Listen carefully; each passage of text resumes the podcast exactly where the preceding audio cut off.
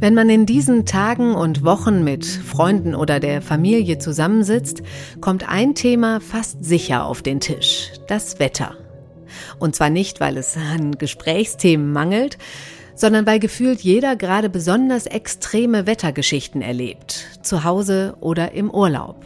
Extreme Hitze, sinnflutartiger Regen, ganz normalen Regen scheint es ja irgendwie kaum noch zu geben, heftige Stürme oder verheerende Waldbrände. Auch in den Medien ist das Wetter fast allgegenwärtig. Eine Schlagzeile jagt da die nächste. Und weil alle übers Wetter sprechen, tun wir es auch heute im FAZ-Podcast für Deutschland. Mit meinem Kollegen Joachim Müller-Jung aus dem Wissensressort geht es um die vielen Rekorde, die in diesem Jahr wettertechnisch schon geknackt wurden, um die Gründe und Konsequenzen. Was die wenigsten dabei auf dem Schirm haben, auch unsere Meere haben Rekordtemperaturen und das bringt den Wetter-Teufelskreis erst so richtig in Schwung. Mit dem Meeresforscher Professor Oliver Zielinski vom Leibniz-Institut für Ostseeforschung spreche ich dann außerdem darüber, welche Folgen das warme Wasser für das Leben unter der Meeresoberfläche hat und an welchen Stellen die Ostsee beispielhaft zeigt, was andere Meere erwartet, aber auch, was man dagegen tun kann. Heute ist Dienstag, der 29. August. Mitgeholfen haben Carlotta Roch und Felix Schwarz und ich bin Katrin Jakob. Schön, dass Sie dabei sind. Heiß, kalt, nass, trocken. Das alles hatten wir in diesem Jahr schon im Überfluss, allein hier in Deutschland und Europa. Meine Kollegin Carlotta Roch mit einem kleinen Überblick über das bisherige Wetterjahr.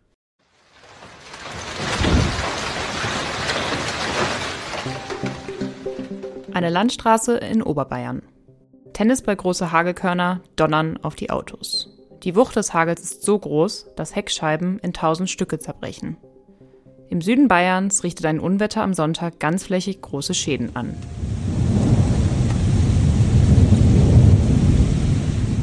In der Gemeinde Bad Bayersäulen werden ganze Dächer abgedeckt.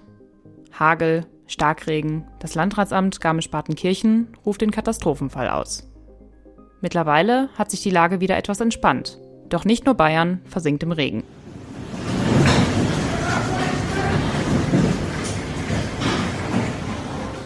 Auch auf Mallorca werden Urlauber am Sonntag von einem kurzen, aber dafür umso heftigeren Unwetter überrascht. Ein Video zeigt, wie ein Hotelvordach an den unteren Balkonen des Gebäudes zerschellt.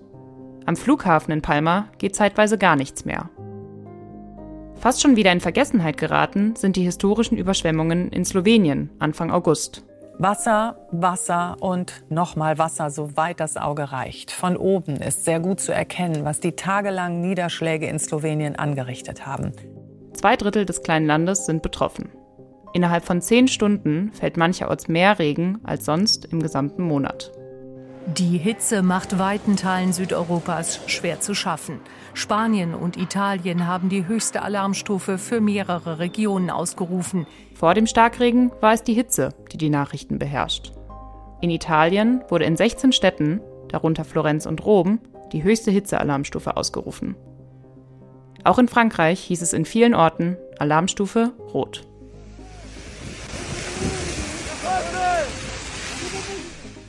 Währenddessen brennt es weiter. In Europa, unter anderem auf der Ferieninsel Teneriffa und großflächig in Griechenland. Ein Brand im Nordosten des Landes ist, so die EU-Kommission, bereits jetzt einer der größten Brände in der Geschichte der EU.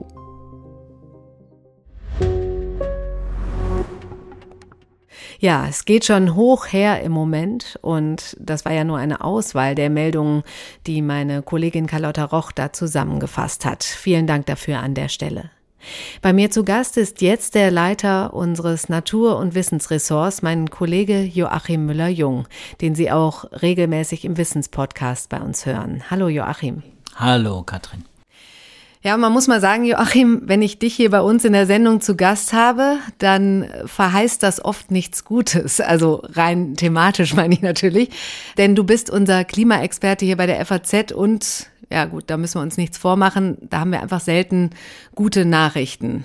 Umso wichtiger, dass wir immer wieder drüber sprechen, immer wieder wachrütteln und aufmerksam machen. Heute geht es also um die Wetterextreme, die uns in diesen Tagen um die Ohren fliegen. Und da muss man schon sagen, dieser Sommer ist schon außergewöhnlich, oder? Oder fühlt sich das nur so an? Nein, das fühlt sich nicht so an. Der Sommer ist außergewöhnlich und äh, nicht nur der Sommer, eigentlich auch schon der Frühling. Das äh, Ganze geht zurück, gewissermaßen Februar, März. Da fingen viele Kurven an, steil nach oben zu gehen. Temperaturkurven in den Ozeanen, Temperaturkurven auch in, auf vielen Kontinenten. Und es ist manchmal, hat man das Gefühl, in diesem Sommer ist alles verrückt. Das wird die Wintertemperatur in Südamerika ist im Moment Mitte 30 Grad, also Wintertemperaturen in Peru oder Brasilien mhm. Mitte 30.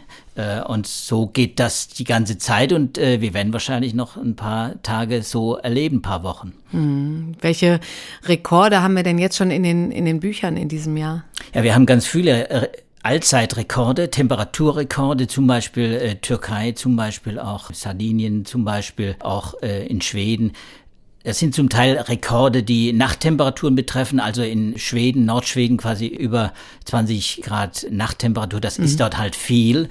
Es geht eben auch äh, zum Teil oder zum großen Teil geht es eben auch in die weit über die 40 hinaus in der Türkei, was ich gerade erwähnte, fast 50 Grad. Und das erleben wir äh, in Südspanien schon seit Monaten, dass wir immer wieder weit über die 40 hinauskommen mhm. und an den 50 Grad quasi äh, kratzen. Griechenland das sind alles ganz, ganz ungewöhnliche äh, Ereignisse, die natürlich einen größeren Zusammenhang, einen klimatischen Zusammenhang haben. Hm, dann Waldbrände, Trockenheit. Juli war der wärmste je gemessene Monat, oder? Genau, das war der wärmste je gemessene Monat weltweit, seitdem man gewissermaßen Aufzeichnungen hat. Darin einbezogen sind auch paläoklimatische Daten. Das heißt also, es, das geht jetzt Jahrtausende zurück. Soweit wir wissen, gab es das seit Jahrtausenden nicht, so einen warmen Monat. Mhm. Und der August hat gute Chancen übrigens auch in die Geschichte einzugehen, weil auch da liegen wir jetzt weit drüber in vielen Bereichen. Du hast ja gerade schon die extremen Temperaturen im Moment auch mhm. erwähnt. Die Ozeane sind extrem warm, der Nordatlantik über 25 Grad im Schnitt, die Weltmeere über 21 Grad, das sind Allzeithochs auch mhm. im Moment. Und mhm. diese großen Wassermassen, die da quasi energetisch aufgeladen sind, die viel Wärme enthalten, äh, die transportieren auch viel von dieser Wärme in die Luft. Und damit wird auch der Herbst wahrscheinlich nochmal viel Unwetter mitbringen. Wo sehen denn die Experten die Ursachen? Also die, die Ursachensuche läuft ja gerade auf Hochtouren, oder? Es ist ja schon, wie gesagt, außergewöhnlich. Das ist genau das im Prinzip, was Klimaforscher seit Jahren auch erwartet haben. Bei höheren Temperaturen Luft wie Wasser wird es eben, das Meer an Energie, wird eben der Wasserkreislauf zum Beispiel angetrieben, der beschleunigt sich, dadurch gibt es mehr Starkregen. Diese erhöhten Energiemengen, mit der die Erde gespeist werden äh, und die sich auf der Erde halten, die haben eben Konsequenzen. Und da gibt es dann natürlich äh, eben den Klimawandel, der getrieben ist eben durch die Treibhausgase, CO2 vor allem und Methan, aber eben nicht nur. Das muss man sagen. Es sind eben auch Phänomene wie eben El Nino, das äh, die Klimaanomalie im Pazifik. Es sind auch, es gab einen untermeerischen Vulkanausbruch, Honga Tonga, der äh, letztes Jahr große Mengen an Wasserdampf in die Stratosphäre ge geblasen hat und dieser, mhm. dieser Wasserdampf in der Stratosphäre, der umkreist quasi den Planeten und äh, ist auch ein Treibhausgas, Wasserdampf und deswegen kommt auch da viel Energie, bleibt dann auch durch diesen Honga Tonga äh, auf der Erde. Und es gibt ein paar andere Faktoren. Auch Sonnenaktivität wird, hat wahrscheinlich einen ganz geringen Faktor, weil wir jetzt gerade auch über die, über den Sommer hinweg äh, steigende Sonnenaktivität haben, aber, aber nicht außergewöhnlich. Also das Sonne wird es nicht erklären. Das liest man immer wieder in, mhm. in sozialen Medien. Die Sonne war es und die Sonne ist es. Nein, das ist es nicht. Das ist marginal im Vergleich jedenfalls zum Beispiel zu den äh, Treibhausgasen, die, die eben das ganze System schon seit Jahren und Jahrzehnten eben immer weiter antreiben. Hm. Jetzt hast du es eben schon mal kurz angesprochen, die Ozeane. Ich habe von einem weiteren Rekord gelesen, den viele Urlauber wahrscheinlich auch bemerkt haben, die gerade am Mittelmeer waren. Freunde von mir haben gesagt, ja, Badewanne, ne? Das ist überhaupt keine Abkühlung mehr, wenn man da reinspringt.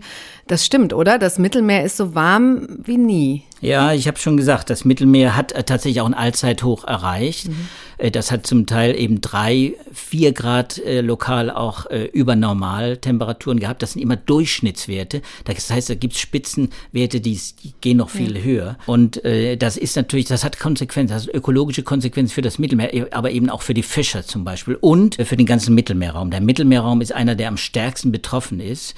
Und die, der Deutsche Wetterdienst hat eine äh, interessante Bilanz auch, eine vorläufige Bilanz jetzt der Mittelmeer-Hitzewelle vom Juli gezogen und, und da wird nochmal sehr deutlich, wie stark das Mittelmeer buchstäblich austrocknet, erstmal mhm. durch die Hitze und wie stark dann auch die Einwirkungen sind durch eben Starkregenfälle, weil dieses Wasser, was dann verdunstet aus dem Mittelmeer, natürlich auch abregnen ja. muss.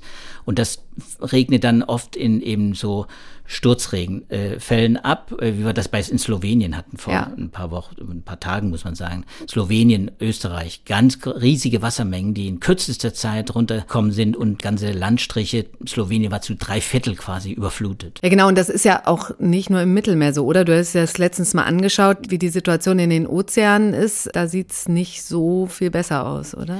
Ja, wobei man, die Ozeane sind ja ein besonderer Fall äh, der, der Erwärmung, weil Ozeane sind ein träges System eigentlich. Mhm. Bis sie erwärmen, das dauert und das braucht große, das braucht riesige Energiemengen. Man braucht 3000 mal mehr Energie, um ein Ozeanwasser zu erwärmen, als die Luft zu erwärmen. Aber dafür hält sich diese Wärme auch und man muss natürlich sagen, wenn sich so viele so große Wassermassen erwärmen, und zwar deutlich erwärmen, eben zwei, drei, vier Grad zum Teil über den Durchschnittswerten, mhm. dann muss diese Wärme auch wieder weg. Das heißt, die wird abgegeben an die Atmosphäre und das treibt wieder die atmosphärische Zirkulation an. Das heißt, wir erleben jetzt gerade bei diesen Unwettern, Katastrophen, die wir äh, gerade erleben, wir diesen beschleunigten Wasserkreislauf, der mm, eben von mm. den mhm. Weltmeeren auch angetrieben wird. Und das ist ein Riesenproblem für den äh, Katastrophenschutz. Es sind, die kommen auch plötzlich, diese Regenfälle, sind regional oft sehr begrenzt. Ja. Wir kennen das von der, von der Ahr, zum Beispiel Ahrweiler war ja auch so ein, so ein Beispiel, äh, wo das auch passiert ist bei uns. Und und diese Probleme, die tauchen eben sehr viel häufiger inzwischen auf. Viele hoffen ja doch immer noch, dass es sich um Wetterkapriolen handelt, beziehungsweise reden das Problem damit klein. Das hast du am Anfang auch schon mal kurz erwähnt den Zahn müssen wir Ihnen jetzt definitiv ziehen, oder? Ja, wir haben jetzt den Fall, dass zum Beispiel nachgewiesen ist, und das tut die Klimaforschung quasi ständig, sie weist nach, dass viele dieser Unwetter quasi nicht möglich wären ohne den Klimawandel, mhm. ohne die Erderhitzung, die eben durch Treibhausgase angetrieben wird. Also das jüngste Beispiel, die jüngste große Studie dazu kam aus Kanada diese Waldbrände, die ja. ja, inzwischen 350 Millionen Tonnen CO2 in die Luft geblasen haben, das ist etwa so viel wie, wie ein Land wie Österreich in 17 Jahren in die Luft bläst. So viel Wald ist dort äh, zerstört worden, jetzt allein durch die Brände. Und sie brennen ja weiter. Das sind Hunderte, zum Teil eben über tausend Brände, die gleichzeitig brennen. Diese Waldbrände wären ohne den Klimawandel wahrscheinlich so nicht passiert. Mhm. Der, der Klimawandel hat die Wahrscheinlichkeit für solche Brände, Massenbrände, wenn man so will, verdoppelt und eben auch für die Ausdehnung, für die, für diese lange Zeit, die eben diese Dürre und diese Trockenheit anhält, die, die das Holz dann zu Zunder macht, äh, quasi auch verlängert. Hm, und als wäre das alles nicht schlimm genug, kommt noch El Nino dazu, das Wetterphänomen. Du hast das eben schon kurz angesprochen. Und die Experten sprechen von 2023 als einem El Nino-Jahr. Was das heißt, kann man ja nicht oft genug erklären. Äh, ich würde das unseren Hörern diesmal mal versuchen, selbst zu erklären. Bin gespannt, ob ich das so einigermaßen richtig mache. Also El Nino ist ein Wetterphänomen, das im tropischen Ostpazifik auftritt. Das Wasser ist dann dort wärmer als im Schnitt und die Strömung und auch der Luftdruck verändern sich.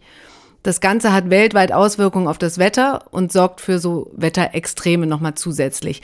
El Niños Pendant ist die Kälteanomalie La Niña und beide wechseln sich ab im Schnitt alle vier bis fünf Jahre. Aber, so wie ich das jetzt verstanden habe, werden diese Zyklen eben immer kürzer und zusammen mit dieser schnellen Erderwärmung werden die Wetterextreme, die El Niño mit sich bringt, immer heftiger. Ist das so für Laien Das gut ist erklärt. ziemlich gut erklärt, Katrin. Du hast es sehr gut erklärt. Entscheidend ist bei dem jüngsten El Nino, das ist nämlich der aktuelle, du hast ja. gesagt, 2023, der jetzt quasi im Frühjahr begonnen hat, aber nur begonnen hat, der äh, hat ein La Nina abgelöst, das drei Jahre dauerte. Das ist schon sehr lang. La Nina, eine Kälteanomalie, drei Jahre und ah, okay. dann ohne Zwischenjahr quasi sofort ein El Nino. Und auch das wird verantwortlich gemacht von Klimawissenschaftlern äh, für eben diese Besonderheiten, die wir jetzt, diese mhm. meteorologischen Besonderheiten und diese klimatischen Veränderungen, die wir jetzt erleben, eben in den Meeren, in der Atmosphäre, das könnte eine Rolle spielen. Es ist nicht geklärt. Das, da wird noch viel Forschung mhm. nötig sein, aber es ist klar, El Nino dieses Jahr, der übrigens ins nächste Jahr mindestens hinein reicht, weil El Nino heißt ja das Christkind, also im, um, um die Weihnachtszeit etwa ist der Höhepunkt eines El Ninos eigentlich zu erwarten. Dann ist das warme Wasser im tropischen Ostpazifik eben besonders äh, warm mhm. und da sind die größten Effekte zu erwarten. Und dann erwarten die äh, Klimaforscher Anfang nächsten Jahres wahrscheinlich auch einen globalen Höchstwert, also ein neuer Rekord, globaler Temperaturrekord. Da könnte es passieren, wenn es ganz äh, dumm läuft, dass wir eben eine Temperatur von über 1,5 Grad global haben. Das wäre gewissermaßen das Paris-Ziel. Das ist allerdings dann nur einmal überschritten. Das wird, sobald El Nino wieder zurückgeht, wird sich das wieder, äh, wie soll man sagen, normalisieren. Die Temperatur wird dann etwas wieder zurückgehen. Aber klar, die Serie an Katastrophen und Unwettern, die wir jetzt erleben, die werden wir dann im Winter auch, aber da vor allem in anderen Erdteilen, also Australien, mhm. Südamerika, Ostasien dann auch erleben. Das wird uns dann als Thema nicht, nicht mehr loslassen dieses Jahr. Also es steckt schon einiges von El Nino jetzt in diesen Rekordmonaten und wir müssen aber auch noch einiges erwarten. Ja, es steckt relativ wenig von El Nino bis jetzt in diesen, in diesen Rekordtemperaturen. Wie viel weiß man nicht, aber es, ich habe gesagt, es, es ist gerade losgegangen im Frühjahr, im Juni, Mai, Juni.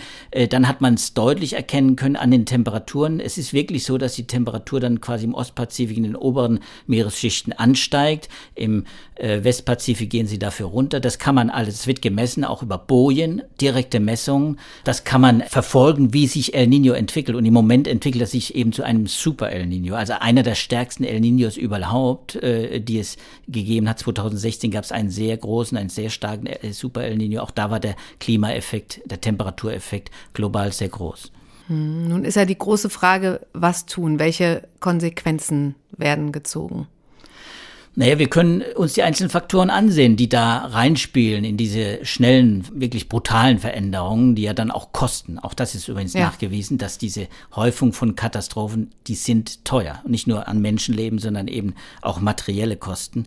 Wir können natürlich nur die Faktoren beeinflussen, die wir wirklich auch kontrollieren können. Und im Moment muss man sagen, ist das CO2-Problem das größte, ja. das wichtigste und das am vielleicht nicht am leichtesten kontrollierbare, aber am leichtesten für uns als Menschheit zu beeinflussen. Also die Absenkung äh, des CO2s, die Absenkung der Emissionen würde relativ schnell zu einer Stabilis, zumindest zu einer Stabilisierung der Temperaturen führen. Das weiß man. Deswegen lohnt es sich wirklich äh, möglichst schnell äh, gewissermaßen auch da zu reduzieren und die Energiewende und äh, Wärmewende und Verkehrswende und alles, was, über was wir jetzt sprechen, diese Transformation zu schaffen. Und da ist Europa, hast du geschrieben, Vorreiter mit neuen Klimazielen, oder? Ja, Europa ist auf dem Weg Weg. Jetzt bei den nächsten Klimaverhandlungen in Dubai wird es darauf ankommen, eben welche neuen Klimaziele die einzelnen Länder vorlegen. Ja. Sie sind quasi verpflichtet, dann auch neue Klimaziele vorzulegen. Und in Europa wird im Moment diskutiert, dass man tatsächlich die Klimaziele für 2040 nochmal verschärft, nochmal früher versucht, Klimaneutralität zu erreichen oder wenigstens auf Klimaneutralität hinzuarbeiten. Hm. Aber dann finde ich es ja irre, dass wir Deutschen die Klimaziele ja zu verfehlen scheinen, oder? Ich habe das äh, gelesen, dass ein Expertenrat die Ampel da gerade scharf kritisiert hat. Ja, der Expertenrat für Klimafragen, der hat das Klimaschutzprogramm der aktuellen Regierung eben mal untersucht, das ist im Juni vorgelegt worden. Und auch da hat schon Klimaminister Habeck ja gesagt, ja, wir werden wahrscheinlich die Minderung von 65 Prozent Emissionen bis 2030 mit den Maßnahmen nicht schaffen. Das sind 130 Maßnahmen. Eigentlich denkt man sehr viel, sehr konkret an vielen Bereichen, aber es wird nicht zu schaffen sein. Der Expertenrat hat jetzt nochmal nachgelegt und gesagt, ja, es ist wirklich so, wir werden es definitiv so nicht schaffen. Und wenn es blöd läuft und viele Maßnahmen sind vage formuliert, sind auch optimistische Annahmen stecken da drin, dann wird es noch schlimmer. Das heißt, diese 65 Prozent, die ja nur eine Etappe auf dem Weg zur Klimaneutralität ist, mhm. die vor 2050 erreicht werden soll, die ist in Gefahr. Deswegen werden das sicher in den nächsten Jahren und ja, Jahren muss man sagen, äh, die, die Bemühungen einfach nochmal verschärft werden müssen. Im November, du hast eben angesprochen, der nächste UN-Klimagipfel, COP28. Brisanterweise in der Ölmetropole Dubai. Da hat das bisherige Jahr ja jetzt schon einige Signale gesetzt. Was erwartet man davon? Also zwei Dinge sind eigentlich wichtig für Dubai. Das erste ist, wir müssen ein Ziel formuliert bekommen von allen Staatschefs für den Ausbau der regenerativen Energie, weil das ist die billigste Energie, das ist die sauberste Energie, das ist eine wirklich klimaneutrale Energie, wenn man die ausbaut. Die muss möglichst schnell ausgebaut werden. Zweitens, ich habe es gesagt, die nationalen Klimaziele werden vorgelegt und die müssen verschärft werden. Die müssen von möglichst vielen der großen Emittenten verschärft werden.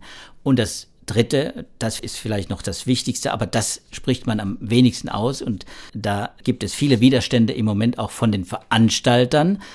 Meiner Erfahrung, meiner Information nach jedenfalls, ich werde es mir demnächst mal selbst mal ansehen. Also die, der dritte Punkt ist, der Ausstieg aus der fossilen Industrie. Mhm. Denn wir müssen diese Verbrennung von Kohle, Öl und Gas irgendwann beenden. Und zwar mhm. möglichst schnell. Und die Frage, ob man Ausstieg aus der Fossilindustrie in das neue Papier dann einarbeitet, was in Dubai entwickelt wird, das ist noch sehr umstritten. Mhm, über die COP28, da werden wir noch einiges lesen und hören. Ich danke dir erstmal für die Einschätzungen und du hast auch mit Kollegen zusammen einige Storytellings zu den Rekorden, zu diesen Extremwetterereignissen geschrieben. Die hänge ich gerne unseren Hörern in die Show Notes. Dir vielen Dank für deine Zeit, Joachim. Ich danke dir, Katrin. Ja, Rekordtemperaturen überall, auch in den Meeren. Darüber haben wir gesprochen, eine regelrechte Hitzewelle in den Ozeanen. Welche Folgen dieses viel zu warme Wasser für unser Wetter hat, das haben wir gehört und gerade in den letzten Tagen hier in Deutschland auch vielerorts am eigenen Leib zu spüren bekommen. Diese Wassermassen, die da plötzlich vom Himmel schießen, Starkregen, Unwetter, Überschwemmungen. Aber das ist ja nur die eine Seite der Medaille. Welche Folgen diese marinen Hitzewellen sonst noch haben für die Meeresbewohner und Ökosysteme und letztlich vielleicht auch für uns, das können wir beispielhaft schon vor unserer Haustür beobachten, in unserem Heimatmeer der Ostsee. Und darüber spreche ich mit meinem nächsten Gast. Professor Oliver Zielinski ist Professor an der Uni Rostock und Direktor des Leibniz-Instituts für Ostseeforschung in Warnemünde. Und jetzt ist er bei mir in der Leitung. Hallo, Herr Zielinski. Ja, hallo und schönen guten Tag. Herr Zielinski, ich war gerade im Urlaub an der Ostsee. Okay, das war auch in dieser kühlen Dauerregenphase Anfang August. Aber da muss ich sagen, das war schon noch erfrischend und kühl dort schwimmen zu gehen. Aber das ist ein Trugschluss, oder? Wie steht es um die Temperaturen in der Ostsee? Die Ostsee ist sehr warm und äh, als im Juni die großen Hitzewellen über Europa waren, war auch die Ostsee viel zu warm. Und äh, so eine Hitze an der Oberfläche, die wird natürlich auch in die Tiefe transportiert. Das heißt, ja, sie schwimmen an der Oberfläche, es fühlt sich vielleicht ein bisschen kühler an, mhm. aber wenn sie in 10 Meter, 15 Meter Tiefe sind, dann ist es da schon warm, jedenfalls wärmer, als es sonst im äh, normalen Mittel wäre. Wovon sprechen wir da, von welchen Temperaturen? Da habe ich letzte Woche erst 15 äh, Grad, 16 Grad unten in 15 Meter Tiefe gemessen und das sind Temperaturen, die finden wir vielleicht angenehm, aber für Meereslebewesen wie zum Beispiel den Dorsch ist das schon zu warm. Und insofern, ähm, ja, das warme Wasser an der Oberfläche, was sich da gesammelt hatte im Juni, Juli, wurde durch die Stürme der letzten und, und den vielen Wind in den letzten äh, Wochen dann nach unten gemischt und äh, hat dann zu einer Erwärmung der tieferen Ostsee oder dieser mittleren Schichten geführt. Hm. Wie warm oder kühl sollte es da sonst sein, wenn Sie sagen, jetzt waren es 15 Grad? Üblicherweise so 12, 13 Grad, 10 Grad, also in dem Bereich. Also es war schon ein paar Grad wärmer und für manche Lebewesen, also im marinen Bereich sind zwei, drei Grad ein Riesenunterschied und verschieben ganze Lebensräume. Und in diesem Fall wäre tatsächlich 16 Grad für den Dorsch schon mal zu warm. Hm. Und für das sonstige Leben unter Wasser? Andere Lebensformen finden das vielleicht auch ganz positiv, aber die Frage ist, ob wir das auch finden. Also es ist so, dass äh, wärmeres Wasser halt äh, das Wachstum von Algen befördert. Und Algen sind ja in der Ostsee äh, vielfach vertreten, dadurch, dass wir eben viel Düngemittel haben, also viel, viel Nährstoffe in der Ostsee haben, können wir da verstärktes Algenwachstum dadurch haben oder auch Vibrionen, das heißt äh, Bakterien, die ähm, auch für Infektionen und so sorgen können, äh, finden sich im wärmeren Klima wohler und vermehren sich schneller. Also insofern äh, sind das so Nebenerscheinungen eines wärmeren Wassers, die wir vielleicht selber als Menschen gar nicht mögen. Hm. Den Dorsch, den hatten Sie ja jetzt schon angesprochen. Für die Fische scheint es ja relativ unangenehm zu werden. Wie sieht das aus? Gibt es irgendwann keine Fische mehr in der Ostsee? Die Fische werden auf jeden Fall ähm, kleiner. Das ist ja das, was so die langfristigen äh, Fischfänge zeigen und Vermessungen zeigen.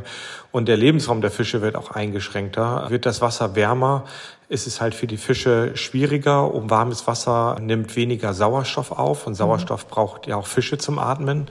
Gleichzeitig breiten sich in den tieferen Gewässern die äh, diese sogenannten Todeszonen, also die Zonen, in denen zu wenig Sauerstoff drinne ist, aus. Und äh, insofern wird dieser Lebensraum für Fische oder höhere Organismen kleiner, eingeschränkter, gerade so im späten Sommer.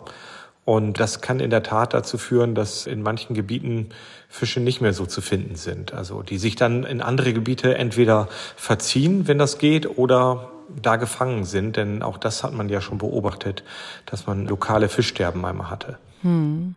Jetzt kennt man das ja vor allen Dingen von vielen Seen, aber kann es passieren, dass die, die Ostsee umkippt? Die Ostsee ist erstmal sehr groß und als Ganzes, dass sie umkippt, halte ich so nicht für wahrscheinlich. Aber es ist tatsächlich der Vergleich zu einem See ist schon relativ gut, weil die Ostsee ist ja ein großes Gewässer mit einem ganz kleinen Austausch nur zur Nordsee. Und das mhm. ist schon die Schwierigkeit der Ostsee, dass das, was dort reingeht, äh, an Nährstoffen vor allen Dingen, viel zu lange da bleibt und insofern zu einer Überdüngung führt. Zumindest ist der langfristige Trend positiv, also die äh, Maßnahmen, die ergriffen wurden rund um den Ostseeraum, dass man also weniger Nährstoffe und so einleitet, die wirken schon. Sie wirken nur sehr langsam und dadurch, dass eben die Ostsee auch wärmer wird durch den Klimawandel, wird ein Teil dieser, sage ich mal, Gewinne, dieser Fortschritte, die wir gemacht haben, auch wieder aufgebraucht. Aber dass die Ostsee als Ganzes umkippt, halte ich nicht für wahrscheinlich. Wir sollten uns aber weiter anstrengen. Hm, zumal ja die Ostsee eben auch ein beliebtes Urlaubsziel ist. Wie sieht das denn überhaupt aus? Welche Folgen hat das Ganze denn für die Menschen? Wir als Menschen haben natürlich auf der einen Seite ganz gern vielleicht auch ein warmes Wasser und ein angenehmes Klima, aber wenn wir, wenn wir tatsächlich Algenteppiche sehen oder wenn Vibrionen sind ja so erstmal für die meisten nicht gefährlich, aber wenn ich halt offene Wunden habe, ein schwaches Immunsystem habe, ältere Menschen, kleine Kinder, da kann das schon eine schwierige Situation sein. Und insofern denke ich, ist es für uns als ja, Nutzerinnen der Ostsee schon wichtig, auf einen gesunden Zustand der Ostsee zu schauen und dabei zu verstehen, dass es eben nicht nur das Wasser ist, auf das ich schaue. Das Wasser sieht von, von außen immer toll aus, sondern dass auch diese inneren Werte des Wassers, dass ich das mit betrachte.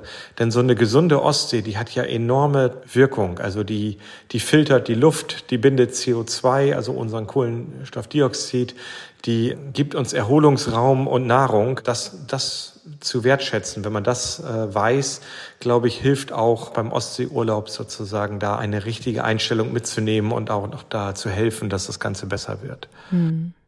Jetzt sagten Sie, dass das eben nicht nur die Erwärmung ist, sondern eben auch diese vielen Nährstoffe. Das ist das Besondere an der Ostsee. Aber ist die Situation mit anderen Meeren vergleichbar? Also sehen wir in der Ostsee wie in einem Brennglas vielleicht das, was irgendwann auch überall in den Meeren passieren wird? Ja, die Ostsee ist durchaus eine Art Brennglas oder ein, ein äh, Blick in die Zukunft von einigen Küstenmeeren oder vielen Küstenmeeren, mhm. weil sie ist natürlich starkem menschlichen Druck unterliegt sie. Äh, es sind viele Anrainerstaaten, die auch hoch, technisch hoch entwickelt sind.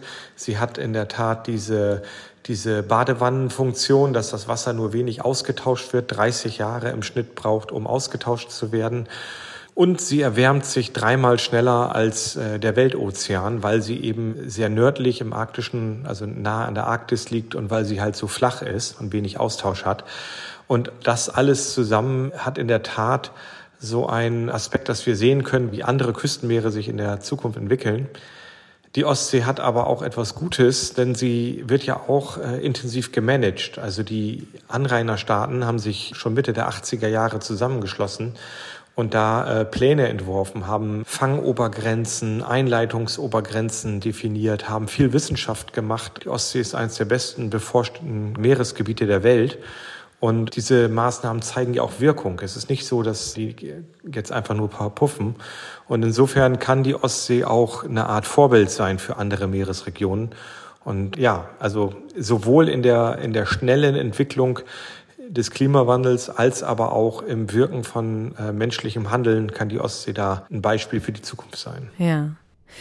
Einen Punkt haben wir ja noch gar nicht besprochen, dass warmes Wasser ja auch immer höherer Meeresspiegel bedeutet. Welche Erwartungen gibt es denn da für die Ostsee? Der Meeresspiegel in der Ostsee steigt auch, so wie der globale Meeresspiegel. Natürlich ist die Ostsee ja verbunden mit dem, mit dem Meer. Mhm. Der steigt aber langsamer. Äh, in der westlichen Ostsee so 70, 80 Prozent vom globalen Mittel und in Teilen der Ostsee, der nördlichen Ostsee zum Beispiel, äh, wir, wir haben das vielleicht manchmal gar nicht so vor Augen, aber die Ostsee ist ja sehr groß und geht äh, weit oben in den Raum von Finnland und Schweden rein, in den botnischen Meerbusen.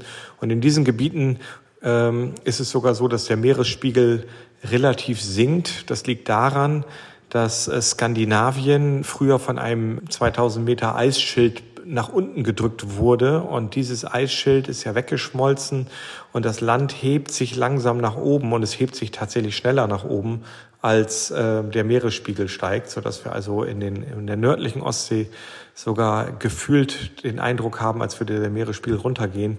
In der westlichen Ostsee, wie gesagt, also was uns so in Deutschland betrifft, ist das so 80 Prozent von dem, was wir im globalen Mittel sehen.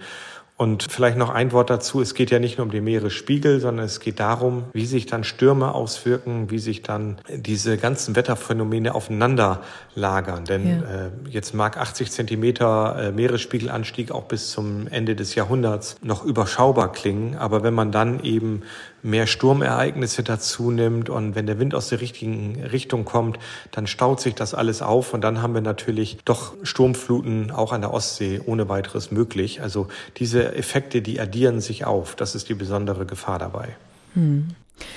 Klingt ja alles ja, wie diese ganze Folge eigentlich relativ äh, deprimierend, aber es ist wichtig, dass wir drüber sprechen und ich finde wichtig den Aspekt, dass Sie sagen, man kann da eben auch viel tun und an der Ostsee eben auch sehen, dass das durchaus etwas bringt, wenn wir wenn wir was tun. Ich bedanke mich ganz herzlich bei Ihnen für die Zeit, für das Gespräch. Ja, ich bedanke mich auch und ich bitte doch auch darum, dass Sie ein optimistisches Bild mitnehmen, denn also ich muss es nochmal sagen, die Ostsee zeigt, dass unsere Handlungen Wirkung tragen. Pestizide, Herbizide wurden äh, verboten und finden sich kaum noch.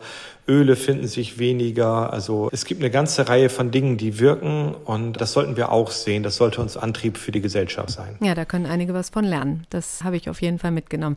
Vielen herzlichen Dank. Ich bedanke mich auch. Einen schönen Tag. Das war es für heute im FAZ-Podcast für Deutschland. Vielleicht haben wir Ihnen ja ein bisschen mehr Stoff gegeben für die nächsten Gespräche über Wetter und Klima. Wenn Sie noch tiefer einsteigen möchten, lege ich Ihnen noch besonders zwei Folgen unseres Wissenspodcasts ans Herz. Am 2. Juni haben die Kollegen Joachim Müller-Jung und Sibylle Andal darüber gesprochen, wie viel Klimakatastrophe wir Menschen ertragen. Und auch die Folge vom 8. Juli mit dem Titel Was machen Wellen im Kosmos und mit unserem Klima kann ich Ihnen nur wärmstens empfehlen. Ich verabschiede mich an dieser Stelle für heute und wünsche Ihnen noch einen schönen Tag. Machen Sie es gut.